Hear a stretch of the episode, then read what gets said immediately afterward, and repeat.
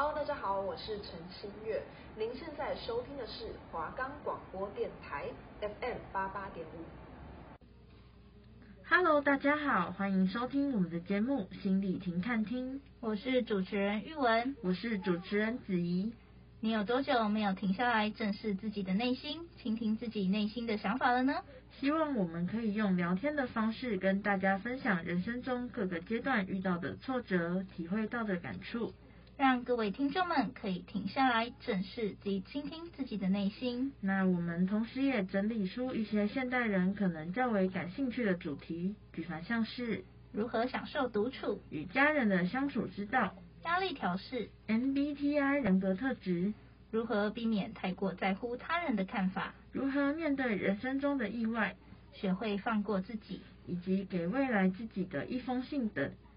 我们的节目可以在 First Story、Spotify、Apple Podcast、Google Podcast、Pocket Cast、Sound On Player、KKBox 等平台上收听，搜寻华冈电台就可以听到我们的节目喽。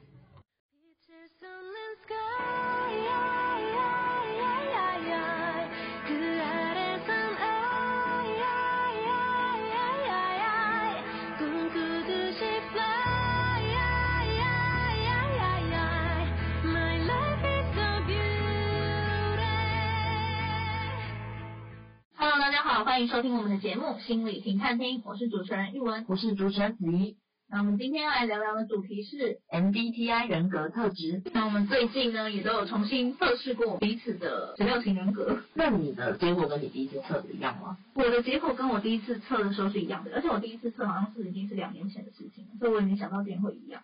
还蛮惊讶。对啊，我也是一样。我看很多人都在测一次 MBTI，跟之前不一样。我也是想说，我也是好像是大学刚上大学没有多久时候测的吧。然后到现在，我难道我都没有什么改变吗？就我的十六型人格竟然会没有改变？我在想说，难道是我一直都没有改变吗？还是这测验不准之类的？我觉得还是说，可能就是大方向的没有改变。就我们可能自己有意识到是一些。小细节的部分的改变，那可能大方向还是整体来说还是跟之前没什么变化的，所以测起来的结果就还是一样。毕竟也不可能这世界上只有十六种人格啊，所以它其实就是很概括的一个概念吧。可能测起来就算已经时间过那么久，但测出来的结果还是一样的。那你觉得这个结果对你来说，就是依照你对自己的了解，你觉得这个结果准确吗？我觉得，嗯，应该有到七八成哦。我也是觉得就是大方向啦。那讲这么多，我们到底是 MBT 还是什么？这边呢，就先不跟大家揭晓。我们等这两集呢，节目把十六型人格都介绍完之后呢，我们再来就是跟大家揭晓我们的十六型人格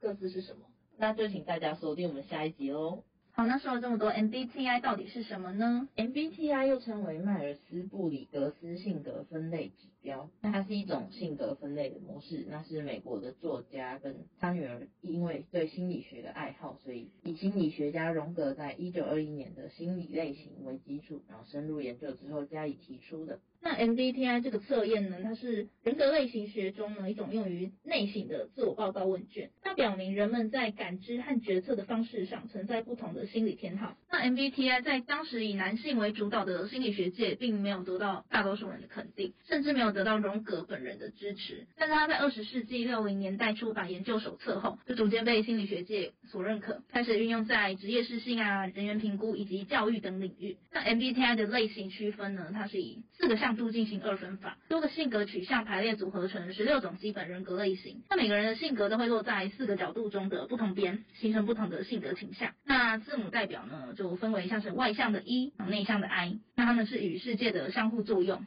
以及实际的 S，还有直觉 N，他们是你认识世界的方式。那还有思考 T 跟情感 F，就是你如何去判断跟做决定。那判断 J 跟感知 P 呢，就是指你的生活态度与做事的方式。那像刚刚讲到的 E 外向的部分，它就是你会比较偏向，就是与他人互动和行动中去获得动力。那如果你今天是 I 内向的话，就是会比较偏向自处，由自身想法与记忆中取得动力。那刚刚讲到的 S 实际的部分，它就是透过你的五感，五个感官，眼耳鼻嗅触觉来认识这个世界。那 N 的话，直觉型的话，则是会关注人事物背后隐含的意义啊，还有模式这样子。那刚刚讲到 T 的部分。思考型的，他是会关注事物，然后使用逻辑因果关系来思考。那偏向情感型的人呢，F 的话则是会关注于人情世故，让人与人之间呢可以和谐共处。那刚刚讲到的判断 J 的部分。他是比较偏向有计划、有条理，喜欢在时间的框架下工作。那如果你今天是感知 P 的话，则是喜欢以灵活及创意的方式来生活，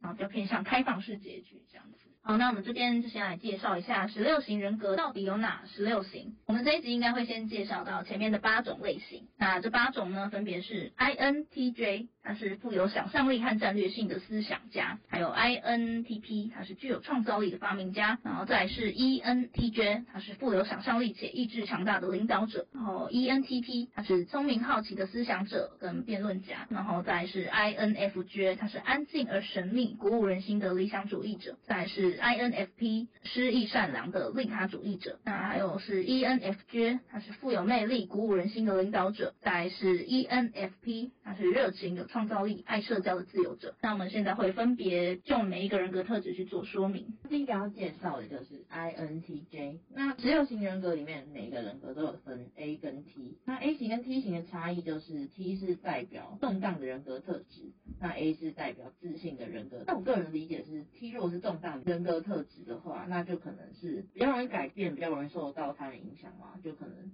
你过了几年再去测你的 MBTI，可能又会改变了这样。那回到刚刚说的 INTJ，那 INTJ 又被人称为建筑师人格。那人们常说高处不胜寒嘛，作为人数最少、战略能力最强的人格类型之一，建筑师们会对此深有体会，因为他们只有占人口的百分之二，那女生的建筑师人格又更少，只有零点八 percent，这让他们很难找到志同道合，然后能够跟他过人的智慧、跟他审慎的思考方式并肩的同类。那建筑师人格类型的人，想象力丰富，但很果断，雄心壮志，但却很注重隐私，充满好奇心，但从不浪费精力。正确的态度可以达到任何目标。他们生来对知识充满渴望，那在他们的人生初期就有所体现了。在童年时期，他们常被叫做书虫。他们喜欢分享知识，然后对自己擅长的领域很有自信。但他们更喜欢设计和执行各自领域中的完美计划，而不是对流言蜚语这类无聊的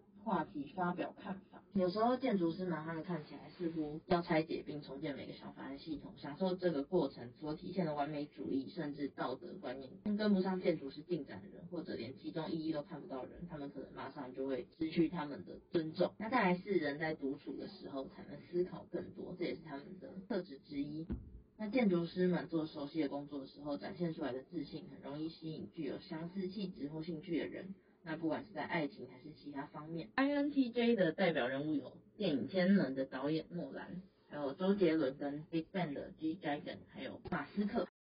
好，那第二个要介绍的呢是 INTP，他又被称作是逻辑学家的人格。那统计结果是发现世界上只有三趴的人口是逻辑学家型人格，那他们是极为罕见的。但尽管如此呢，他们也并不以为意，因为他们根本不屑与平庸为伍。逻辑学家们展现出积极主动的创造性、异于常人的视角以及永不枯竭的智慧，这都令他们深感自豪。那所以人们也常常将逻辑学家称为哲学家、思考者或是爱空想的教授。那他们的特质呢？可以看到，具有逻辑学家人格类型的人，他们都会热衷于各种的模式，而发现话语之中的纰漏几乎是他们与生俱来的习惯，很会挑人家的语病，所以对逻辑学家说谎可不是什么明智之举。那颇有讽刺意味的是，逻辑学家的话不可以全信，不是因为他们不够诚实，而是因为逻辑学家的人格类型，他们喜欢在跟自己的辩论中分享并未完全成熟的想法，他们只是为了从他人口中试探对各种想法和理论的意见。而不是将他们作为真正的谈话伙伴。人们常常认为这类型人格的人不太可靠啊，但实际情况却是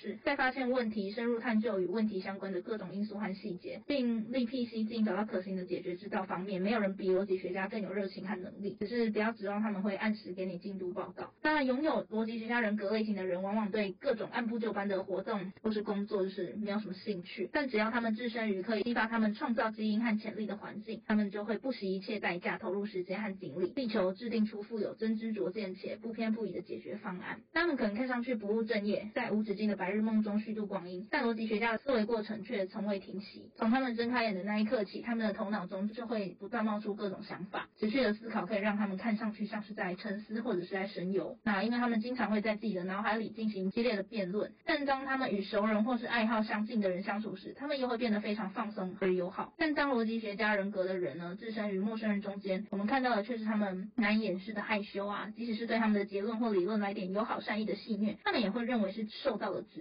很快就会跟对方掀起一场口角之争。那逻辑学家格外激动时，他们说出的话呢，也会变得语无伦次，因为他们会努力解释逻辑结论的一系列链条，而这又会让他们产生最新的想法。通常情况下，如果别人对逻辑学家所说的内容感到一头雾水、难以理解，他们会选择换个话题，而不会用通俗易懂的语言把事情说个明白。那逻辑学家的这种类型人格的人呢，他们几乎无法容忍情绪化的活动干扰他们的机器运转，而且呢，逻辑学家他们根本不理解情绪化的抱怨为何物，他们的朋友也不会从他们那里得到情感上的支持。那具有逻辑学家人格类型的人更倾向于给出一系列条理清楚的建议，去解决根本问题，提出一种在他们那些更加敏感的朋友那里并不受欢迎的观点。那这种情况很可能就延伸到一些社交对话和目标上啊，例如计划晚餐和结婚，因为逻辑学家更关心的是独创性和立竿见影的效果。那他们对失败总是有一种永无休止且深入骨髓的恐惧，他们很容易呢对自己的想法和理论推倒重来，会担心自己错过一些重要的线索啊，所以他们总是踌躇不前，迷失在一个无法让自己的想法得见光明的无形世界中。那打消这种自我怀疑呢，是他们面临的最严峻的挑战。INTP 逻辑学家人格的人呢，他们的比较知名的一些代表人物有 BTS 的俊跟比尔盖茨，还有艾略特佩吉。那第三个要介绍的是 ENTJ，那又被称为指挥官型的人格。你的时间是有限的，所以不要浪费它为别人而活，不要陷入教条，活在他人的思想成果中，不要让其他人的意见产生的噪音淹没你自己的心声。那最重要的是要拥有追随你内心和直觉的勇气。那他们已经知道真正想要成为什么，那其他的都是次要的。那指挥官人格类型的人是天生的领导者，那这种人格类型的人天生具有魅力和信心，他们。所散发出的权威性能，召集大家为着一个共同目标努力。但是跟人，但是跟领导者类型人格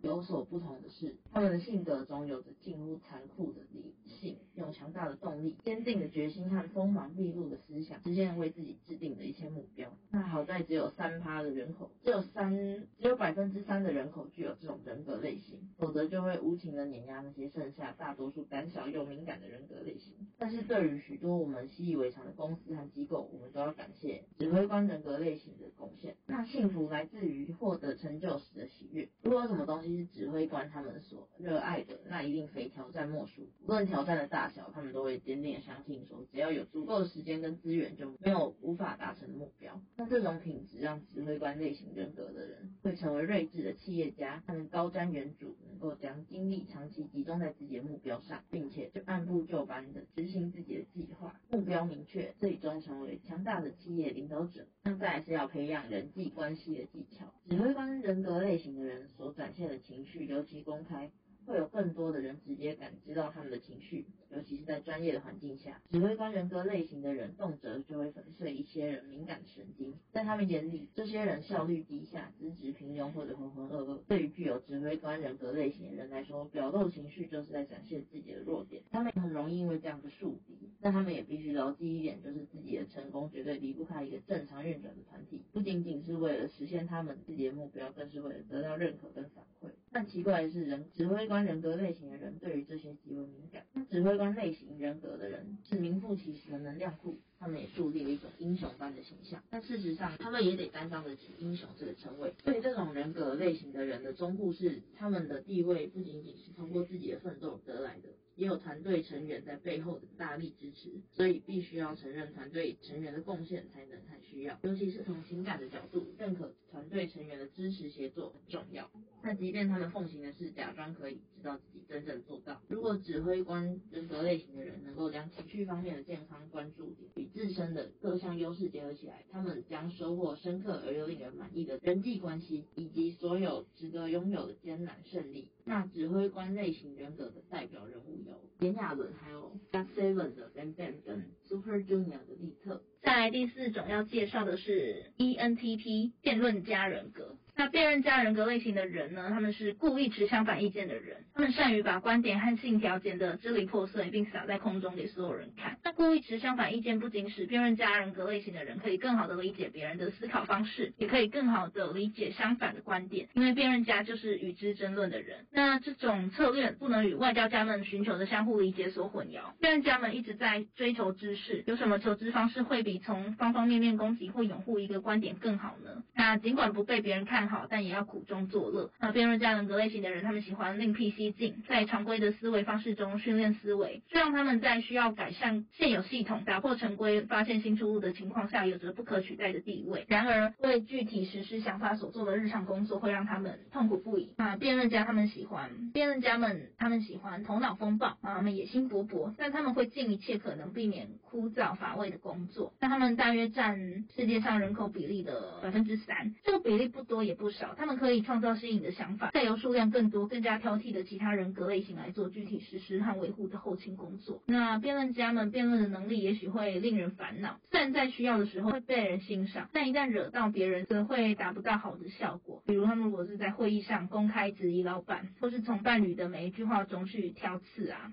之类的，那他们的心直口快会使情况变得更加复杂。他们说话呢，也不会拐弯抹角，也没有兴趣成为别人眼里感性的、富有同情心的人。那志趣相投的人会与辩论家们处得很好，但对于那些更敏感类型的人呢，以及这个社会整体而言，通常是反对冲突的。那倾向于情感安抚，甚至白色谎言，而非不快的事实和冷酷的理性。他们发现，他们争吵式的玩笑常会在不经意间惹来麻烦，比如在质疑别人的信念、不顾别人感受而触碰底线时。那己所不不欲，勿施于人。辩论家们他们也不能容忍被溺爱，也不喜欢别人拐弯抹角的对他们，尤其他们在寻求帮助时。对，那辩论家人格类型的人，他们会觉得他们自己因为目光长远、自信、知识丰富、敏锐的幽默感而受到尊重，但他们很难成功的运用这些品质来发展更深刻的友谊和恋爱关系。他们智力的独立和自由的想象，在当他们是管理者的时候，或能被管理者聆听时，极有价值。但达到那个位置所需要的坚持是他们最大的困难。一旦他们坐稳了这样的一个位置，那辩论家们要记住，如果要实现自己的想法，就需要别人来添砖加瓦。如果他们耗费更多时间赢得争论，而非建立共识，就会发现所拥有的支持不足以让自己取得成功。擅长故意唱反调这种人格类型的人，就会发现最复杂和最高回报的智力挑战在于如何理解更感性的视角，以及在强调逻辑与发展的同时，也懂得关心和妥协。ENTP 辩论家人格的人呢，代表性人物有蔡依林，还有 BTS 的 RM 跟金世正。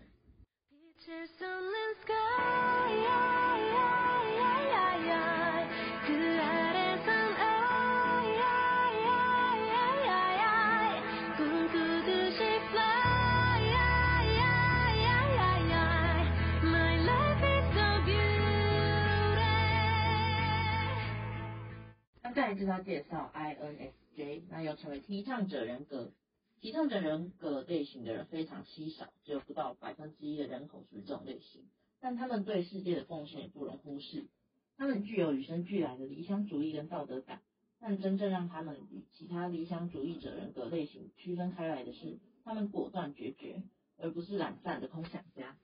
是可以脚踏实地完成目标、留下深远的积极影响的人。提倡者们常常集各种特质于一身，轻言细语却很有想法，为自己的信念不懈奋斗。他们果断坚决，但不会把精力用在一己私利上。那提倡者们行事风格有创造力，还有富有想象力，充满信念和感性。他们并非为了创造优势，而是为了建立平衡。平等主义和因果报应是对他们很有吸引力的思想。他们相信用爱和同情来感化暴君的心是帮助这个世界最好的方式。生命不息，奋斗不止。最重要的是，提倡者人格类型的人要记得照顾好自己。他们对信念的激情很可能超出自己能承受的范围。一旦热情失控，他们很可能发现自己处于劳累、不健康和紧张的状态。在提倡者们对抗冲突和批评的时候尤其明显。他们的感性迫使他们尽一切可能逃避那些人身攻击，但是当情况不可避免时，他们会用很不理性而且无意的尝试反抗。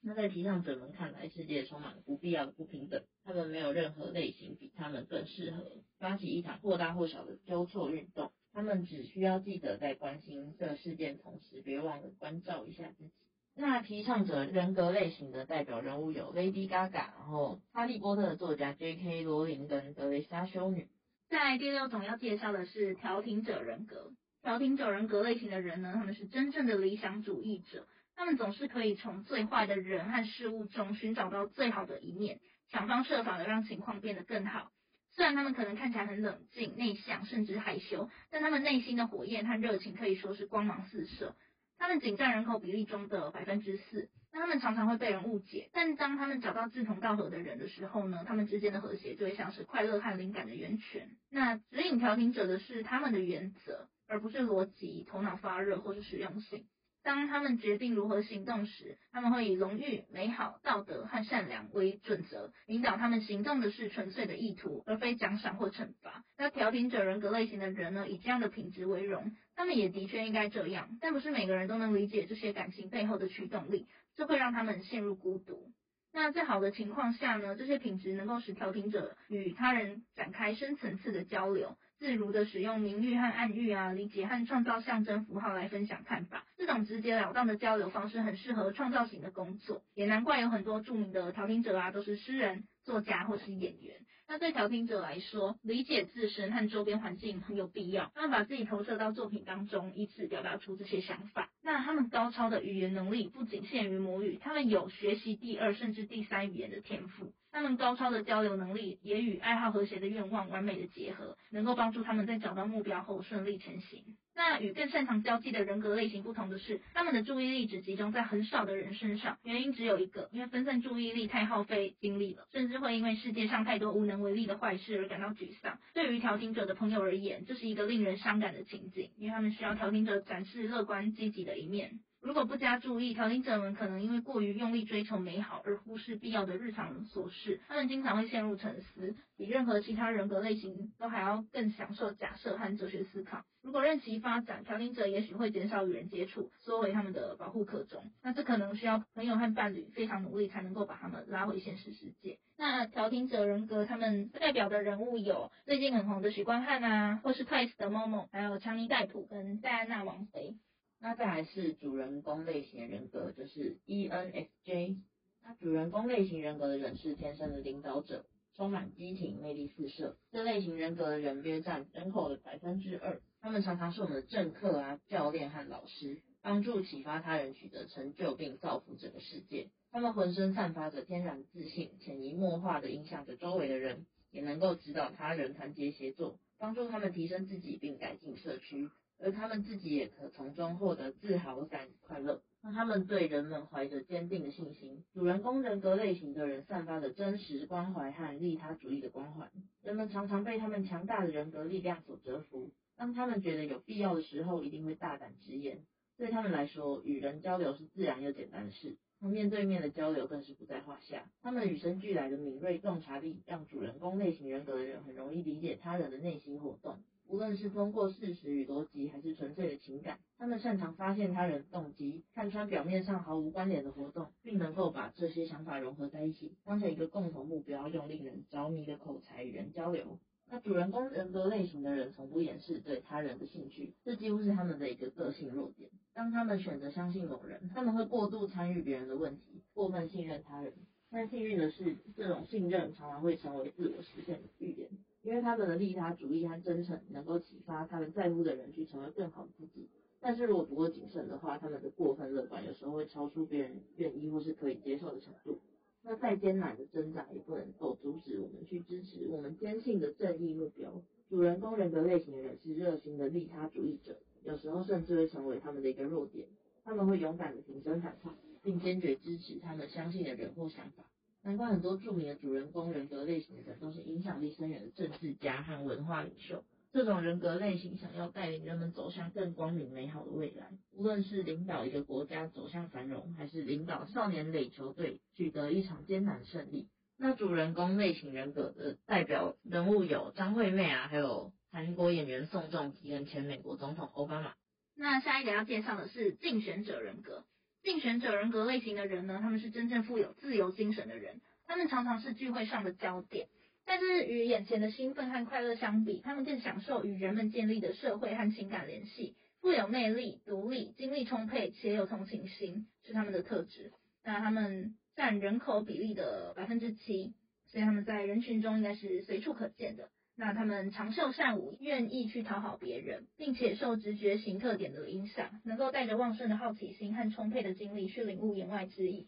他们倾向于把生活看成是万物相连的错综复杂的谜题，与把这个谜题看作是一系列系统性的策划的分析家们不同的是，竞选者人格类型的人会透过情感、同情和神秘主义的棱镜来观察，并时刻寻找着更深层的含义。竞选者人格类型的人非常独立，他们不会满足于稳定和安全，他们渴求创造和自由。对很多人格类型来说，这些品质都难以抗拒。但一旦发现能激发他们想象力的事物，他们会变得精力充沛，充分吸引人们的目光，被同伴们尊为领导者和专家。不过，这并不总是喜欢独立的竞选者们想要的。更糟糕的是，他们觉得会被领导地位所带来的行政负担和例行的维护工作所困扰。他们的自尊依赖于他们提出原创解决方案的能力。他们需要创新的自由。如果被困在无聊的工作中，他们会很快就失去耐心或变得沮丧。那幸运的是，竞选者们他们知道要如何放松，他们可以在工作时热情努力的理想主义者和舞池中吸引狂热的自由主义者中完美转换，转换速度之快，连最亲密的朋友们也会惊讶不已。那置身于人群当中呢，也会给他们一个与他人建立情感联系的一个机会，帮助他们洞悉能引发朋友和同事积极性的事物。他们相信每个人都应该花一些时间去认可和表达感情。他们的同情心和社交性也使这变成一个自然的话题。但是竞选者们，他们需要小心的是，如果过于相信直觉，对朋友的动机有过多的揣测和期待，就可能会误解某些信号啊，并使计划变得困难。而用更直接的方式，则可以让事情变得轻松简单。那竞选者们，他们非常情绪化且细腻敏感，很容易察觉到自己的行为对双方造成的影响。所以竞选者们会花很多时间去探索社会关系、感受和想法之后，才会释放信任。一旦他们找到自己在这个世界上的位置，他们的想象力、同情心和勇气很可能会产生惊人的效果。那 ENFP 竞选者人格，他们的代表人物有柯震东，然后还有大陆演员杨幂，还有欧普拉。